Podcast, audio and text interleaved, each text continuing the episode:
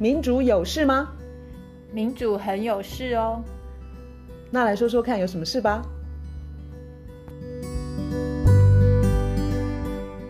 大家好，我是苑少。大家好，我是倩怡。我们今天要聊气候。我们今天录音的时间是十一月十八号。那在埃及召开的联合国气候大会 COP 二十七，呃，理论上是二十八呃十八号，就是十八号落幕。这个礼拜哦，应该是说他大概这个会议次召开的时间是两个礼拜。嗯，大家有没有注意到，我们实在蛮少看到 CUP 的新闻？对，都被在台湾都被选举的新闻盖过去。对啊，然后国际新闻因为这种很多啊，什么拜登跟习近平啊，什么美国其中选举啊，嗯、所以就是新闻的量实在是爆，就是大大爆炸，很大量，然后气候。本来是一个很重要的问题，然后每年的这种大拜拜，虽然是大拜拜，但是毕竟是每个国家都派出重要的呃高阶官员呐、啊、嗯、代表团呐、啊，然后联合国的人也都在那边呐、啊，竟然我们就是，哎，就是报道跟非常少，对，所以我们今天一定要来聊一下气候。卢老师这边是不是有有要跟我们说？嗯，COP 期间环团的一些，不管是声明或是讨论。对，我先来讲这个是，就是昨天前天吧，就是有一个每年他都会去评比气候绩效的一个叫做德国看守协会，他前两天公布今年的这个这个团体还叫做 CCPI（Climate Climate Change Performance Index Results），然后。他评比的结果，台湾在六十个国家里头排名 倒数第三，排名第五十七哦。然后各项指标都是差不多是差或者是非常差。那环保署的回应就是说，啊，这个不具参考价值。他说这个评比呢，他忽略了各国情况不同。他说，譬譬如说台湾的产业结构，我们就是有像台积电这些，嗯嗯嗯我们的。我们那么依赖台积电，我们就是要排碳啊！他居然就这样子把我们当做一般的国家这样子评进去，他说这不公平。诶，这个听起来就是考试很差，就是说那考卷出太烂了啦，那个那个阅卷老师有问题啦，听起来比较像这样子诶。看这种说法等于是废话，因为这样子的话，产油国或者是要开采天然气的，要开采油的，或者是炼油的。干脆就不要，我们大家就不要减碳算了。每个国家都有它自己的产业结构，每一个国家产业结构都嗯都有理由。哎，我觉得听起来很不平啊。就是说，是环保署跳出来说，这个所谓那个呃德国看守吗？对，反正他他评比的是六十个国家哦。那环保署说，啊，他没有考虑到我国的产业结构。我的天呐，那我们经济部在讲什么？那为什么我们行政院不是搞了一个什么能源跟减碳办公室啊？我们国家有什么永续发展委员会啊？我们其他部会完全对这件事情都没有意见，是不是表示我们政府对这件事情一点都不看重？我觉得我们政府对对减碳这件事情真的真的真的很没有诚意。我来讲一个，今年十月底的时候，这个是环资中心他们的报道说，环境资讯中心，环境资讯中心、嗯、那个时候。那个呃，环保署他说，因为现在国际上像 IPCC，IPCC 是那个联合国的那个，就是跨跨政府间的那个呃委员会，里面有科学家，里面都是对，就是科学家的，嗯、等于是一个总整会。他们最新的建议是，二零三零年的时候减碳目标应该要到四十三趴。然后呢，很快经济部次长曾文生。他四四月的时候就在媒体上表示说啊，台湾可能做不到啦。他说 IPCC 说要减排四十三，而且是在二零三零年之前，台湾可能做不到啦。然后环保署长张子静他说什么呢？他说因为减碳会伤害到弱势，那因为是要考量公正转型，所以去去呃为了爱护 跟保护那些弱势。他说：“我们减碳的幅度啊，不一定要很大。”这是我们环保署长讲的哦。就是 当国际上要讲要减碳、减碳，而而且之所以讲减碳，是因为地球快完蛋。这个时候，台湾的官员，不管是经济部还是环保署，他们就讲说：“啊，不用那么大了，而且台湾特别嘛，台湾的产业结构是这样子这样子，所以不用啦，不用那么不用头上画上三条线了。对，然后张子静就环保署长他说，因为我们二零二零年减碳目标两趴，这个太小了，这个目标两趴都没有达成。他说，所以现在的工作就是要随时要去鞭策改变。然后将来的目标会参考现况，现况就是说我们减得很慢，所以两趴没有达成，意思就是说，诶，那我们干脆赶快修剪，变成更低，来比较容易达到，这就是我国官员的态度，诶，加西郎啊！而且我觉得他们什么时候，他们最关心弱势的时候，就是像这种时候，可以把弱势拿出来当挡箭盘，这就很像一些大财团大老板。我们我们这个 podcast 一天到晚讲新自由主义。新自由主义底下那些财团或是大老板，他们就会做的一件事情，就是你去质疑他的环环境的时候，你去质疑你你去呃要去紧缩他的一些法规的时候，他马上把她老公可怜的老公放在第一排，排在第一排给你看，说，哎，你在伤害这些老老公，哎，你要他们失业吗？你要他们我工厂经营不下去喽？你法规那么严，我工工厂经营不下去，这些老公他们就。都失业了，欸、我很想插嘴耶。那卢老师在讲那个碳红利补发的时候，为什么都没错都都不找你去讲给他们听？好像好像那个，就像你说的那个什么弱势或者是劳工这种时候，全部都让他们变成那心头肉。对，我们上一次就是讲碳红利普发，其实张子静这个问题，他说考量公正转型，怕伤害弱势，所以不要去减碳。他真的应该听一听碳红利普发，碳红利普发就是解决那个问题。碳红利普发就是你好好的减碳，然后但是这个这个呃碳定价的收入拿来回馈于民，然后这个时候人民弱势就不会受到这么大的伤害。是每一个人，所以每一个人都会平均发到一个金额。对，而且每个人都是一模一样的，不管你是张忠谋或是。呃，那个郭台铭，或者你是卢倩怡、罗院韶，或是你是任何一个人，只要你是在这块土地上的人，你就可以分到，因为收了，因为碳定价得到的国家得到的收入，它一定是就是评分发给大家。这是我们上一集的讨论的内容，我等一下还会再讲。然后，其实我觉得啊，台湾的气候论述非常非常让人失望的。里头很大，其实官员他们这样子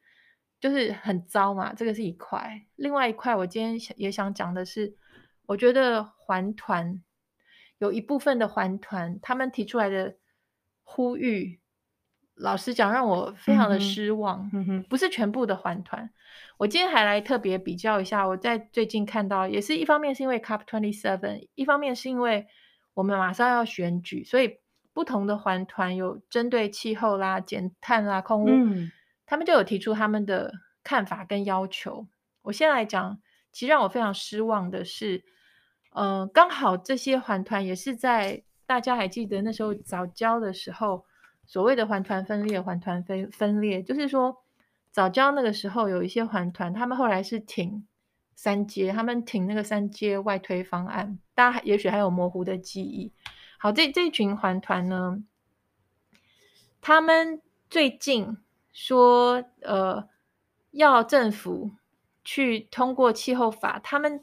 要求政府去定中期的减碳的目标。因为台湾虽然讲二零五零近零，二零五零近零，可是一直都没有讲说怎么做，而且中期的目标是什么？嗯哼，那一般刚刚有讲说，像国际上都是。你二零三零年的时候要减个什么四十三趴，或者是我了解四十五趴，要不然我们怎么可能一步可对就就就到了那个目的地？这中间你到底怎么走？全部都不减不定目标，啊、然后到二零四九年的时候突然对对对，到底是用跳的还是用跨大步子的方式，或者是或者是坐三轮车？对，到底中期目标怎么定？对，然后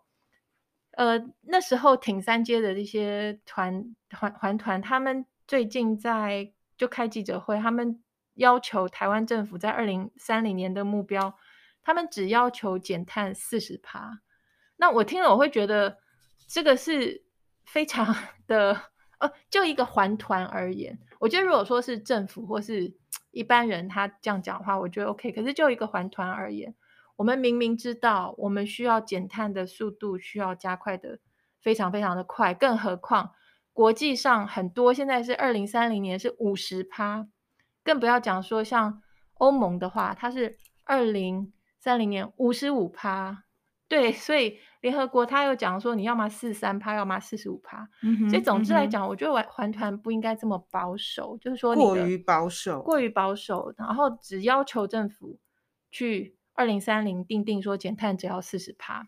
可是相对来说。那那时候在护早教的一些团体，护早教的那些环团，他们最近也开记者会，然后他们提出来的就是，他们要求二零三零二零三零年的减碳目标不要低于五十趴。我会觉得他们的要求比较严格，而且比较合理。我觉得对我来说啦，我觉得环团你的角色、你的功能真的是。要鞭策跟督促，跟呃，因为气候的糟糕的状况，大家都知道。最近那个联合国的那个秘书长，他不是有讲一句话，嗯、他说：“嗯、他说现在人类正在踩着加速器，行驶在通往地狱地呃通往气候地狱的道路。我们现在气候的状况是非常非常非常糟，我们就是一起冲向地狱去。对，所以在这么糟的情况。”环团他提出的标准就是不应该太低。好，我现在讲说另外一个很大差别，这两个环团很这两两组好两两两组不同的环团，他们另外一个很大的差别是，当初挺三阶外推的那些环团，他们现在提出来的给政府参考的意见里头，有一样东西让我可以说非常的难过的事情是，他们希望。政府的那个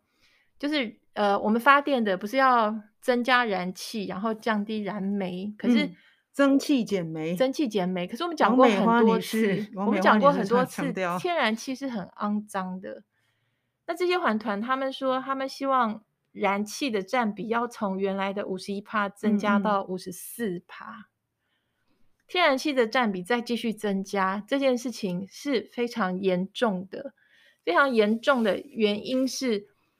甲烷，我们在早教那个时候讲过很多次，早呃、嗯、甲烷它是非常肮脏的温室气体，可是它在我们减碳的现在那么紧急的状况底下，它有很大很大很大的角色，就是我们可以第一个去减它，赶快去减它，因为它的寿命很短。它在停留在大气的寿命是很短的，十年，相对于二氧化碳。对对对，二氧化碳它停过超过一百年，一百多年、两百年可能都可能，可是甲烷只停十年，嗯嗯嗯，所以我们今天只要减了，我们不排，十年后大气里头就没有那些甲烷。那这为什么又非常重要呢？是因为当甲烷，也就是天然气，它被排上去的时候，它的锁热能力。是超级无敌强，也就是说，你同样排一单位的二氧化碳，嗯，跟你同样排一单位的甲烷，它造成暖化的效果是不一样的。不但不一样，而且刚排上去的时候，两者相差了一百多倍。也就是说，你现在嗯燃烧天然气，你排放天然气，这个甲烷，它马上会造成气候暖化恶化非常多，是二氧化碳的一百多倍。所以甲烷这个问题就是。从 COP twenty six 的时候，就是去年到今年，甲烷它就是一个重点，嗯、因为联合国它也出了甲烷报告，它就说赶快减甲烷，赶快减甲烷。所以在这种时候，环保团体出来呼吁我们的政府把燃气的占比从五十一提高到五十四，我觉得这个是非常不负责任的。嗯，然后我也去看了那些当初是呃保护早教的这些环团。他们呢，最近的记者会，他们说啊，不但是减碳目标应该是二零三零年定在五十趴，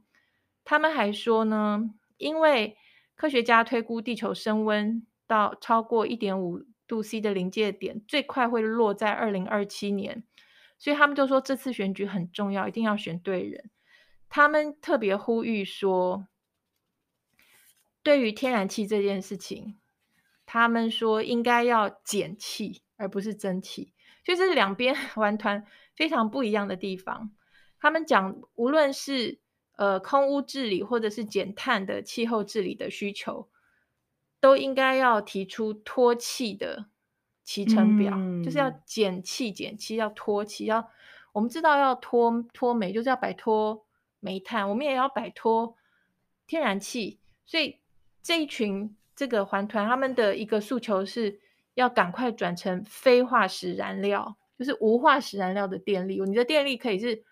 不管是风力或者是太阳能或者是地热或者是等等等都好，你不要再用化石燃料。这是世界趋势，这是世界趋势吧？这是世界上 真正认真的环团，他比较应该讲的话。所以我觉得这样对比下来啊，我就我就觉得，但是我觉得，因为前面那个那那那一群环团是感觉上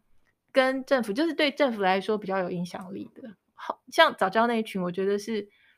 就非常草根，然后政府 显然就是也不怎么想听他们讲的，所以我觉得。看这个是还觉得蛮难过的啦，但是我觉得至少有那些缓团，他们愿意提出来说，你至少二零三零要减五十趴，然后你天然气你赶快给我减，然后你要怎么减，你的期程是怎么样，赶快说清楚。我觉得那个是非常重要的。然后这次我们在谈那个气候变迁法的时候啊，有一个碳定价的部分吧，哈。对，我记得我记得上一次罗老师提到说，碳定价不是一个好主意。或者是你说讲到是呃碳交易，碳交易，碳交易对，是碳交易。你说碳交易是一个好像是一个大放送，对对对，这个我觉得很有趣。你应该再跟我们再讲一下，就是当大家呃你知道吗？就是呃减碳啦，然后什么净零啦，然后什么碳税、碳交易、碳关税，其实这些东西对我们来说，我们都会觉得说啊，还是由专家来解说吧，啊，由专家去处理吧。然后，当我们听到什么碳交易，我们就以为我们的社会找到一个方法，或者说这个世界因为其他国家有人在用嘛，哈。但实际上，上一次你提到那个 Boyce，对对对，这位学者，然后你有告诉我们说，碳交易不是一个好主意。这个我觉得非常有意思，是因为呃提醒了大家，就是不是以为有人拿出 办法就能够解决，或者是帮助解决这个问题嘛？其实像我们上一次讲的那个碳红利普发，或者是。碳红利普发，它比较明确的讲法，可以是说碳定价的收入回馈于民这个概念。那 Boyce 他就讲说，碳交易为什么是一个讲严重一点，可以说是有点骗人的啦。嗯，碳交易它等于是呃做了总量管制之后，譬如说台湾政府就是规定说，我们碳碳台只能譬如说一百个单位，一百个单位排完就就没有，那大家就要去抢着，就就是要去买。那一百个单位，好，你买五个，我买三个，这样这样买完就没有，因为我们的排碳上限已经达到了。那你花这个钱去买了这个这个碳权之后，你可以呃拿去就是做交做交易。它这个因为一开始在总量管制之后，它会有一个阶段是几乎全世界都这样子，就总量管制，然后。不会百分之百的碳权都是用卖的，它会有一部分碳权，包括台湾也打算，呃，以后我猜啦，就是碳权它有一部分会是免费送给你的，这个是最糟糕的地方。这个是 James Boyce 他讲说，为什么 Cap and Trade 它的全名是 Cap and Give Away and Trade，就是你本来就是碳碳排大大户。然后政府说：“那我现在要总量管制，你碳权要用。”我先拿一些礼物或糖果是是。对，政府就就给你说、嗯、啊，反正你你们家就是我们就是很常年都很脏，啊、对，那个送我一点，你一定需要排很多碳，嗯、对不对？那就是送我一些 免费给你免死金牌的东西，然后你可以去拿去卖，耶。哇，好赚、哦！然后你就赚 到了，而且我还可以继续排碳，生产我的商品。没错，因为免费的干嘛不排不排？然后，那你你没有用完的这些碳权还可以拿去。所谓的碳交易，交易，所以 James Boyce 他他问了一个很有趣的问题，他说：“如果为为什么就是他说，假如说大家都是用买的，谁要谁会需要去交易？就是因为你有拿到免费的，你才要拿去卖，嗯嗯嗯嗯、否则的话你全部都是用买的，你需要多少你就买多少，谁会多买然后拿去卖？这这个东西又不是让让你拿去赚钱的，所以他就说 Cap and Trade 不是一个好的。” idea，他他说，因为牵涉到那个免费碳权的放送，那我觉得台湾眼看着啦，我觉得各种迹象感觉起来，政府想要走那一条以后，现在眼前暂时会是碳费，就是不是总量管制，而是直接你要排碳，然后但是你你排的碳就是都要付一个碳费，然后以后可能碳税，然后更久以后可能会有碳交易，可是碳交易就是不是一个好的方法。OK，所以对我们来说，我们可能会先面临到的是碳费。对，碳费，碳，可是不管是碳费或是碳税，或者是总量管制底下，你碳权要用买的或是送的，对，这些只要是这些方这些方式全部都叫做碳定价。那这些碳定价的收入，嗯嗯嗯嗯、政府的收入，碳费啦、碳税啦，或是碳权的拍卖啦，这些收入呢，到政府这边之后，接下来该怎么用？那个是最重要的事情。那 James Boyce 他就是讲说，这个使用他觉得就是全民普发。然后 这个很好笑是，是我跟呃经那个中研院经济所的肖代基老师，肖代基老师呢，他就说你说这叫碳红利普发。他说我是一个经济学家，我看我看这个字碳红利普 发，我根本不知道他在讲什么。他觉得碳红利普发不是一个很容易让人懂的一个词，所以他说最好是讲。碳定价收入回馈于民，所以这个也比较一目了然，就是每个人可以一听到说啊，碳定价后面有一个几句几个字是说那个收入要回馈于民，那就表示大家减碳，然后可是那个收入要回馈给大家。很重要的是回馈的时候是要平均的，每个人都拿到一样的、嗯、回馈给全民。可是收的时候，你用多少碳就付多少碳。多少这个碳费、碳税等等等，所以那一定是用电大户啦、污染大户啦、碳排大户，他们付的最多。那他一个人头拿回来的，也就是一个人头，嗯，那个情况，这个会有一个财富重分配的效果。可是它是一个公平的财富重分配，因为原来这些富人他们是免费的碳排，这是一个外部成本，就是他该付的成本他没有付。就是随便丢到别人肩膀上，别人去承担，别人去去呃被洪水淹死啦，或是别人被呃干旱干死啊，或是高温热浪热死啦，他不去承担那个成成本。嗯，我听你提到呃财富重分配这样的词，我就有有种受激励的感觉。我觉得在台湾现在的社会还还蛮需要这样这这这股激励的力量，就是说，你看啊，我们有这么多。高污染的产业，如果政府真的要推碳税，然后政府真的征收了这些不管是碳费或碳税的的东西的那一笔收入，真的能够普发于全民的话，那可以给我们社会带来一种，我是觉得是正面的讯息啦，在那个财富重新分配的这个部分，我会觉得，呃，对这个部分事实上是非常根本的，因为我们这么多年来的气候啊，不光是台湾，是全世界。之所以走得这么慢，你知道几十年来哦，都是那个科学早就在那边，科学发现早就在那边，可是几十年来一直被拖延，一直被拖延，一直被拖延的原因，本来就是因为那些财富，就是拥有财富的人，嗯，嗯，然后他又是可以从中得利的人，他们不让你不让你知道，也不让你去减碳。那 James Boyce 他那个简称碳红利普发，或者是碳定价收入。回馈于民这个方法，它的好处是什么？它有一点可以绕过这些财团的掌控，它直接让人民跟这个东西有一个直接的连接，所以人民就会是去支持这个政策的最大的一股力量。我想要分享一下说，我刚刚讲那个顶端的财团，它一直在阻碍大家的改变。这个啊，我最近看到一个。研究是在一个叫做《Nature Climate Change》的一篇论文，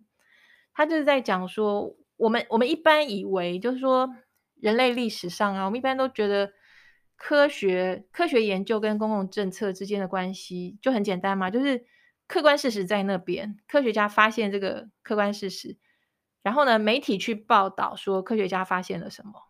然后呢，阅听大众他看到了媒体的报道。然后就对那个客观的事实有了解之后，然后政府再根据这些科学发现去制定政策。可是因为新自由主义啦、圈地经济啦、财富集中，这个每一个箭头都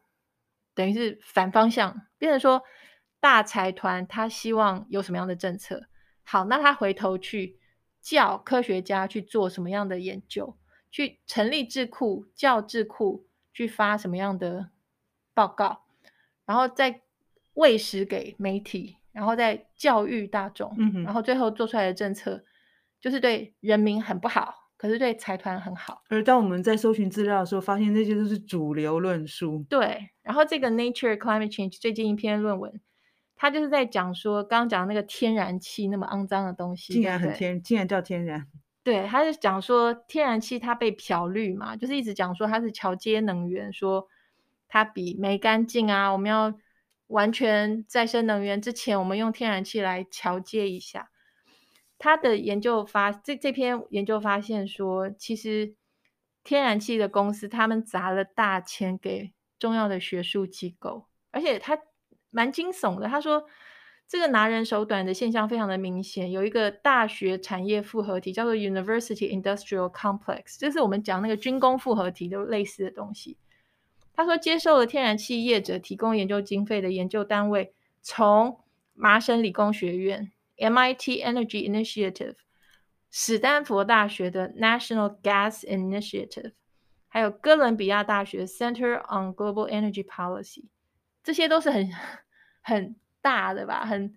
就是最重要、最声誉最好的一些大学。嗯、他说，这些地方的研究多年来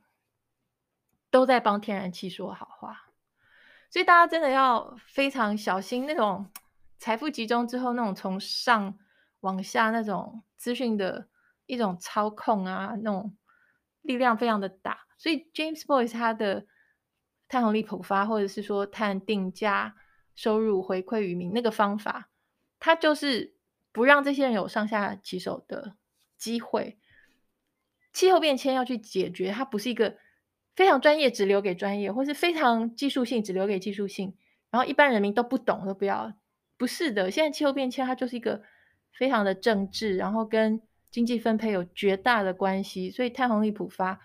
它就是绕过那些乱七八糟的东西，让我们直接拿到，你要污染，你付费，那你这个费要回馈给每一个人，这是一个很简单明了，就是很很就是很简单的一个做法。然后除了那个，就这篇文章他讲说，好，大学受到污染之外。其实一直以来啊，所谓天然气是桥接能源这个东西，多年来就是知道这个这个话是最早谁讲出来的，他就是天然气业者讲出来的。嗯，可以想见。嗯，对啊，不久之前有一个我们 podcast 提过很多次，一个叫做 Naomi Oreskes，他写那个 Merchants of Doubt，贩卖怀疑的商人，他好像是去年吧，在英国卫报。有一篇文章，他跟他的算是学生，呃，叫做 Supreme，他们就是把那些当时的所有的广告、跟宣传、跟公关都整理出来了，都有连接，你自己去可以看。你可以点进去看那些广告本身，天然气是桥接能源的广告，然后下面就是天然气业者，什么英国石油公司这些，嗯、都可以点进去看哦，你都已经可以看到这个广告了。所以，我们台湾的环团，我们不要 去把这些天然气业者他们的广告拿来当做我们台湾的气候政策，政策指标。对，这些广告都明明白白的就在那边，所以去看一下那个广告，相关的学术的论述也也已经很多了。就是甲烷这么脏，天然气这么脏，我们不要去受了这些业者的骗，然后。就是去接受他们的这个说法，把它拿来当做我们的政策。我们今天跟着卢老师在 CUP 二十七，嗯，会议期间重新检视了一下，说台湾现在的气候论述在天然气的部分支持的意见跟，呃，就是希望能够减气跟脱气的意见，现在两边都有。然后呢，政府也就是摆烂在那边，然后希望我们。我们自己就是民间的团体啊，公民社会啊，可以有更多的讨论。然后，如果我们真的有诚意要走到二零五零净零碳排的话，到底要怎么面对天然气的这个问题？呃，勇敢的讨论下去。然后，我们今天又讨论了那个碳费跟碳税，哦、呃，嗯、未来可能会实行，政府会收到一笔碳费的这个部分呢，可以怎么运用？嗯哼，然后我们也希望可以有更多人讨论这个碳红利普发，或者叫做肖老师说要叫做碳定价收入回馈于民，这个比较就是直直白的啦，听了就知道它是什么。这个我可能要多念几次，然后才敢去。下次有机会见到肖老师讨论的话，好啊。那这个 COP 二十七，呃。今年呢、啊，有一个很重要的讨论，然后一直他们到最后一天都还没有定案的，那就是就是气候融资，嗯，就是 loss and damage，呃，很多受到那个气候变迁就冲击很大的国家，嗯、然后他们遭遭受极端气候啦，嗯、极端干旱啦。嗯很多的呃，包括海平面上升嘛，哈，对，所以给他们国家带来很大的伤害。嗯、那他们就是要求有钱国家能够付出一笔钱，嗯、这个钱应该怎么怎么怎么称呼？气候融资吧，就是 climate finance。对，对，其实已经谈了很多年，但是就是说这个落实一直都都没有做到，那差非常远，差非常远。对，那我我我想提呃，卢老师。最近写的一篇文章的一句话，因为我觉得，我希望就是大家能够跟我一样有很深刻的感受，就是天空不是有钱人专属的废弃物倾倒场。嗯哼，这个很棒吧？对，其实这个跟那个太红利普发，或者是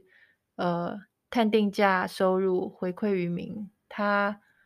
是是一贯的一个逻辑，因为天空不是专属任何人的，所以对。那我是想到说，讲到那个呃范围更大，就是台湾以外，就是全世界。对，天空不是有钱人专属的废弃物倾倒场，嗯，所以这些呃已开发的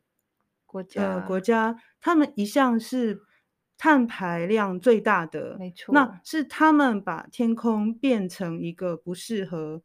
就是人类未来就长期啦，就永续啊居住的环境，然后今天它造成了这么大。的气候变迁带来的坏处，嗯，我们可以想见那些遭受那个极端气候就是很大很大破坏的的国家，诶，他们必须离开他的国家，嗯、到比如说当难民就对，对，然后这个时候又要受到那些有钱国家的人的不管是指责啦，或者是就是排那叫什么，把他们赶赶回去，对，丢到海不是丢到海里，就是几乎等于丢到海里，对，所以。如果大家能够再回到那个概念，就是说天空不是有钱人专属的废弃物倾倒场这个概念的话，大家可以比较，就是对对这这样子气候难民其实可以有同理心的。对我我我听你讲这个，我有感触的地方也是，就是当碰到 COP twenty seven 这一类的事情的时候，我们常常听到台湾的官员或者是在媒体里听到有人讲说啊，台湾要参与啊，台湾不要被边缘化。然后我们可以弄一些什么气候外交，什么 Taiwan can help，然后又喊这种 Taiwan can help 这种口号。我我深深的觉得，台湾能够 help 的地方是自己好好的把碳减下来。我们自己减碳这件事情，不管是环保署，不管是什么减碳办公室，不管是经济部，就在那边讲那些啊，不可能啦，我们不用减那么多啦，啊，台湾不一样啊，台湾例外啊，台湾的产业。结构如何如何？管他倒数第几名是不是？对，这些就是台湾不但没有在 help，而且是在杀人。我说，我说坦白一点，这是一个杀人的行为。老实说，他们心中可能暗自高兴说，说哦，还好台湾没有被纳进去。我这样讲很残酷。所以我觉得台湾真的能 help 的地方是把自己的减碳做好，不用去搞那些外交，或是想说啊，我们可以参参与一个什么东西去 help。说你有什么样的技术？你自己的减碳做好，这是非常重要，而且这个不是在开玩笑，这个不是一个什么什么专业的领域，这个是我们每一个人接下来十年就要看到的恐怖，二十年就要看到的恐怖，更不要说下一代，这是一个全球的，大家都要遭殃的一个一个事情，是多么的严重的事情，大家一定要意识到，这个是官员讲那些话像在开玩笑一样。这实在是太可恶了！这个问题的严重性是，是我们要受到很大的伤害，我们要死了，我们要被这个气候给搞死了。然后我们自己还一直在污染，一直在污染，一直在污染，一直在排碳。然后政府在闪闪躲躲，然后在保护财团。